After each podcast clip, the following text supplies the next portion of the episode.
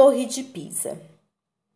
A torre inclinada de Pisa, em italiano Torre Pendente de Pisa, ou simplesmente Torre de Pisa, é um campanário da catedral da cidade italiana de Pisa.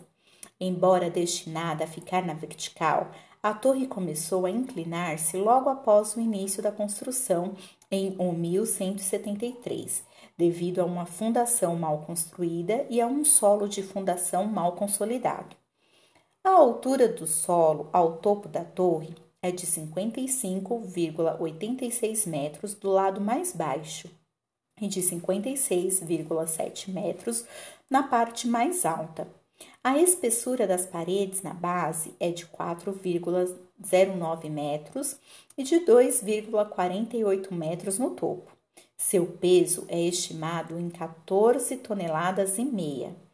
Antes do trabalho de restauração realizado em 1990 e 2001, a torre estava inclinada em 5,5 graus.